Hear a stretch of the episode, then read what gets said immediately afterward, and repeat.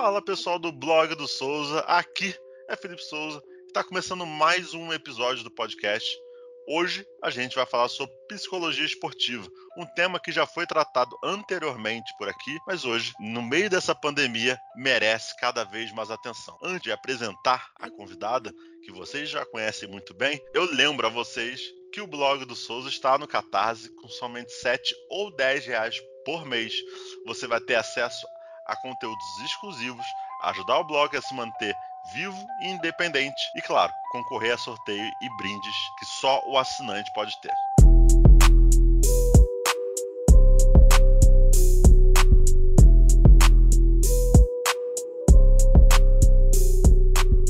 Como eu disse anteriormente, hoje o podcast é para falar sobre psicologia esportiva.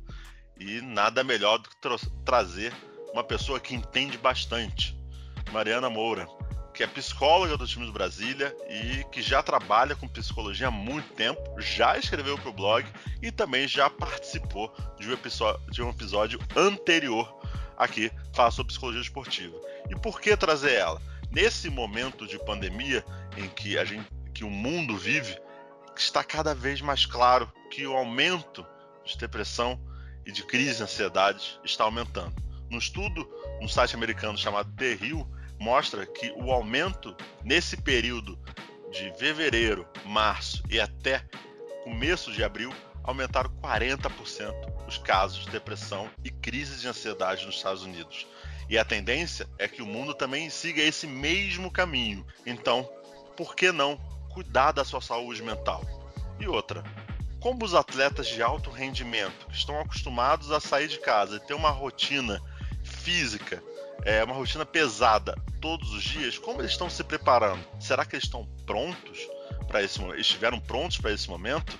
Será que eles estão se cuidando mentalmente? E o quanto ajuda a psicóloga de psicologia pode ajudar nesse período para você, para mim e para os jogadores e treinadores que atuam em atividades físicas. Então, sem mais delongas, Mari, muito obrigado por ter aceitado mais uma vez esse convite. É, conversar com você é sempre Pô, um prazer enorme. É, as resenhas antes do podcast, dos episódios, é melhor ainda. Então, agradeço demais por ter aceitado esse convite, hein? Olá, Felipe. Olá, assinantes do blog, nosso público em geral. Quero agradecer muito pela, pelo convite, por poder falar de uma área que eu defendo, que eu acredito. Vamos lá, vamos falar desse momento, vamos explorar bastante. Tá tudo novo, tá tudo difícil, tá tudo confuso, mas a gente tem que tirar alguma lição desse momento, algum aprendizado. E o principal, a gente pode se adaptar e levar essa nossa capacidade adaptativa para todas as nossas áreas da vida pós-pandemia, porque esse momento vai passar. Amém. Amém. Que passe logo. Mari, esse é um momento novo para todo mundo. Acho que ninguém está preparado ou ninguém esteve preparado para esse momento. Mas quando a gente fala de atletas de alto rendimento, é, as pessoas ligam alto rendimento justamente a, ao aspecto físico do jogador. Mas o alto rendimento também tem que ser mental. E como você avalia de forma geral, na sua experiência na carreira, hoje, esse trabalho mental é, e psicológico para os jogadores é, de alto rendimento. Qual a melhor dica que você po pode dar para esse atleta, para esse treinador e também para os atletas de final de semana que não são de alto rendimento, mas que estavam acostumados a sair mais de casa e, e, perder essa privacidade é ruim nesse período. Então, Felipe, é, vamos começar dando um panorama geral a, um pouquinho além do esporte de alto rendimento. O que, que essa pandemia trouxe pra gente? Por que, que a gente está tendo um índice, como você falou aí no começo, tão grande de ansiedade, de depressão? O que, que é a ansiedade, a depressão? É aquela falta de, de conhecimento, né? De algo. É, o desconhecido tomando uma proporção muito grande. A falta de controle de uma situação, de uma sensação. E essa pandemia veio para personificar isso. A gente não tem controle de muita coisa. A gente não tem controle da pandemia em si, mas a gente pode ter controle de várias ações. Focando no, na questão dos atletas, é muito importante a gente observar que a gente fala tanto de aspecto físico, de aspecto técnico, tático, e muitas vezes a gente esquece o psicológico. E trabalhar o aspecto psicológico de um atleta de alto rendimento não é só falar de vitória, de resistência à frustração, de resiliência.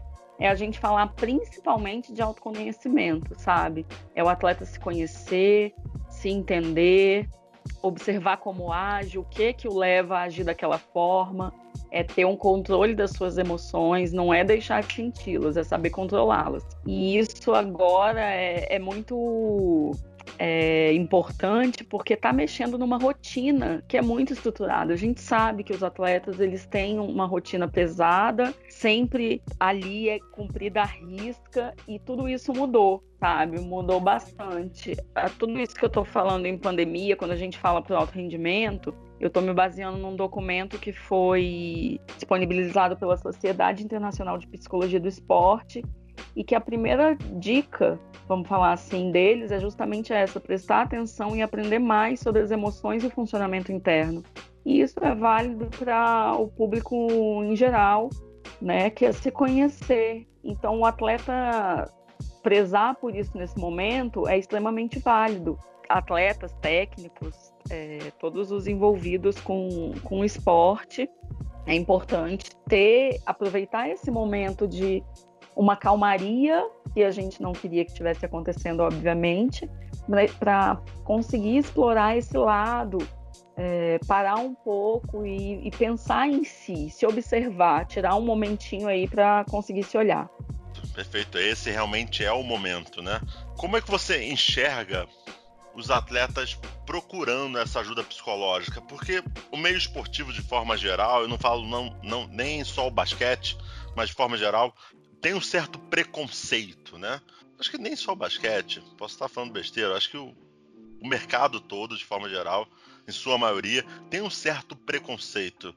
Como é que você enxerga esse movimento? O preconceito é muito da sociedade, é muito cultural, é aquela velha frase de nossa, você tá no psicólogo, mas você tá louco. E a gente não tá falando de estado de loucura, a gente tá falando de autoconhecimento. Gosto sempre de frisar isso para atleta é bem complicado porque a gente muitas vezes enxerga o atleta como herói. A gente deixa o lado ser humano do atleta muito de lado, sabe? Então é, é, é muito complicado você ver, às vezes, nossa, o meu ídolo me decepcionou quando alguém busca algum contato mais próximo. O atleta tá num dia que tá ruim, como qualquer outra pessoa, e não tá muito afim daquele contato, daquele, daquela abordagem, é só seguir o seu caminho, quadro, vestiário, hotel, não quer. E aí a pessoa se sente decepcionada pelo ídolo, que é como se ele estivesse num patamar acima, e não. Eu gosto de, de, de sempre trabalhar isso com os atletas também, de que o lado ser humano deles é muito importante. A gente tem que prezar por isso, sabe? É, é, é é bom falar, mas é uma coisa que me assusta, né? Como a gente viu, só duas equipes do NBB têm esse acompanhamento psicológico dentro dos times. Friso que não sei se alguns atletas fazem é, é, alguma terapia por fora, tudo isso, mas só o Brasília e a Unifacisa que tem esse contato, tem essa possibilidade. Então a gente busca trabalhar isso começando sempre pelo prestar atenção nas emoções, que é justamente a, a primeira dica do, do documento da Sociedade Internacional. É se observar, é, sair desse automático de fazer simplesmente as coisas por fazer e porque eu sempre fiz assim. É muito importante essa questão de observação. E acho que esse momento, já que a gente está tendo uma rotina alterada, um horário bem diminuído, é crucial para que isso seja aprendido e levado mais para frente para carreiras como um todo. E você toca justamente num ponto que eu acho interessante até, que é o fato de duas equipes só do NBB terem acompanhamento psicológico, é claro, como você mesmo disse, oriundos pela instituição, claro, pela, pelo time do Brasília e pelo time do Unifacisa. E justamente num, num esporte que é tão importante ter o controle emocional em determinados momentos. Como é que você enxerga esse movimento de espaço dos psicólogos dentro do, do, do esporte, é, de forma geral, e aí seu conhecimento, seja basquete, vôlei, natação, futebol, como você enxerga esse movimento se a gente está cada vez mais valorizando esse profissional, mesmo que talvez não esteja na, na, na rapidez necessária, ou a gente ainda está, não, é melhor não, psicólogo não, não serve para muita coisa aqui. Como, como é que você enxerga isso? Eu acho que é um momento de que a gente está virando tendência. Eu acho que esse momento está chegando em vários esportes. Eu vejo uma restrição muito grande ainda, infelizmente, do futebol, e isso é desde quando eu era uma estudante de psicologia, esse, porque toda a minha graduação já foi focada no esporte, né? O futebol sempre é um mito, um, um, um, esporte praticamente inalcançável, é muito difícil você ver um, um trabalho como eu gosto de realizar. Cada psicólogo tem o seu estilo, mas assim, o meu estilo, que foi a oportunidade que o Brasília me deu essa temporada, que foi fazer do meu jeito, integrando comissão técnica, estando presente na maioria dos treinos, em todos os jogos, é muito raro.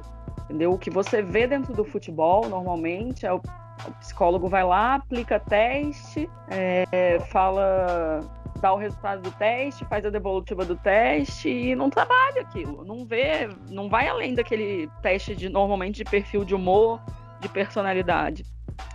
A gente tem um, um, uma equipe de psicólogos no COB, né, no Comitê Olímpico Brasileiro. Eu não sei te dizer exatamente se todos os atletas são trabalhados, mas tem a, a, a, a ginástica, é, não, nado sincronizado tem, se eu não me engano, tem uma psicóloga, uma pessoa que cuida dessa, dessa da seleção.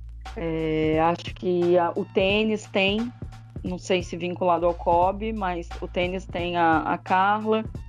Então, assim, a gente está engatinhando, né? A gente está fazendo o nosso. O que é bom é que a gente está ali na luta, principalmente pelos esportes olímpicos.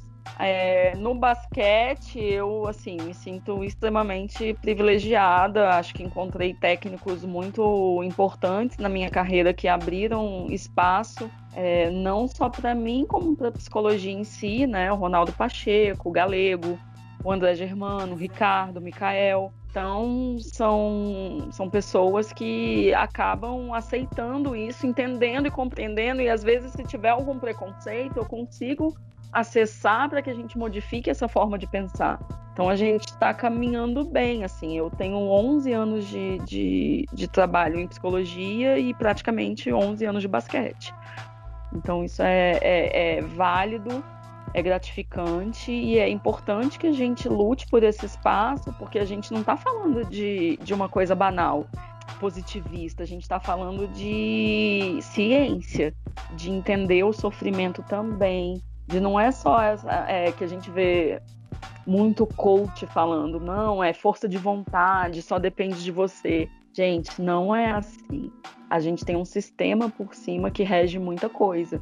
E é exatamente o que está acontecendo nessa pandemia. É necessário só força de vontade para a gente superar? Será que é só isso que precisa ou a gente precisa obedecer algumas regras e um sistema capaz de nos orientar nesse momento? As pessoas têm que realmente entender que esse é um momento atípico e esse é um momento também de muito estresse. No mesmo estudo que eu cito no começo da gravação, também tem um lado que as pessoas estão dentro dessa crise de ansiedade e depressão porque perdem emprego, porque mudaram totalmente sua rotina, porque se privaram a liberdade, né? não tem mais a liberdade de ir e vir, já que a gente está vivendo um isolamento é, social. Então, são vários fatores que elevam esse nível de estresse em que pode ocasionar é, a crise de ansiedade e a depressão em muitos casos. Mas, Mari, como a gente pode identificar isso, assim, de forma geral? Claro, estou falando aquela pessoa comum. Vou dar, vou dar um exemplo até mais específico. Um atleta hoje, que tem sua família e seus filhos. Como essa esposa desse atleta pode identificar, ou até mesmo o próprio atleta pode identificar que, opa, calma aí, é, esse é o momento que eu preciso procurar uma terapeuta para que ela possa me ajudar, uma psicóloga para que ela possa é, estar ao meu lado para me ajudar nesse momento. Vamos lá, a gente já está vivendo no isolamento, mas às vezes é a tendência do isolamento no isolamento. Então a gente tem alguns sinais. Um dia triste é comum. Vários dias tristes a gente precisa ficar atento. Chorar um pouco e sentir alívio é super válido. Chorar demais todo dia sem conseguir identificar os motivos, mais uma vez, alerta, entendeu? Mudança brusca de apetite, mudança brusca de humor, alteração no sono. Gosto de frisar também que nesse momento a gente está algumas pessoas, como você disse, por todo esse essas variáveis de perda de emprego, de dificuldade de, de privação de liberdade, dificuldade de contato é, social, a gente vai ver alguma descompensação um pouquinho mais evidente. Algumas pessoas estão bebendo mais, outras estão comendo, outras estão dormindo muito outras estão indo para o cigarro, está tendo isso de forma bem clara. Então a gente precisa ficar atento para todas esses, esses, essas variáveis. A questão é tentar ao máximo identificar como eu me sentia antes dessa pandemia. Eu, eu dormia 10 horas? Não, eu não dormia 10 horas. O que, que será que está acontecendo comigo para eu estar tá dormindo 10 horas? São perguntas, questionamentos às vezes é, básicos e observáveis de uma pessoa que não está totalmente sozinha, da gente tentar elaborar, entendeu? Prestar atenção aos sinais. às vezes a gente tem uma tendência muito grande a observar mais o outro do que a nós. Então esse é o momento para uma esposa conseguir observar seu marido, não tá com, tá percebendo que ele não tem vontade nenhuma de fazer um treino, estimular, incentivar, tentar ajudar e fazer junto. A gente está com muito com muitos treinos online aí disponibilizados.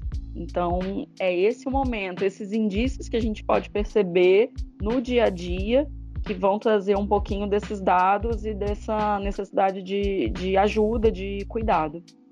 Perfeito, é, concordo plenamente com você. Eu acho que essa, essa autoavaliação e também avaliação de, de uma outra pessoa comparando o que, o que a gente fazia lá atrás e está fazendo agora. Então, pô, se eu dormia lá atrás seis horas, porque eu tô dormindo hoje 10, 11 horas por dia. É, o que que tá acontecendo? Se eu só bebia final de semana, por que eu tô bebendo todos os dias? É, mesmo que seja pouco. Mas por que eu tô bebendo todos os dias? Isso de suma importância.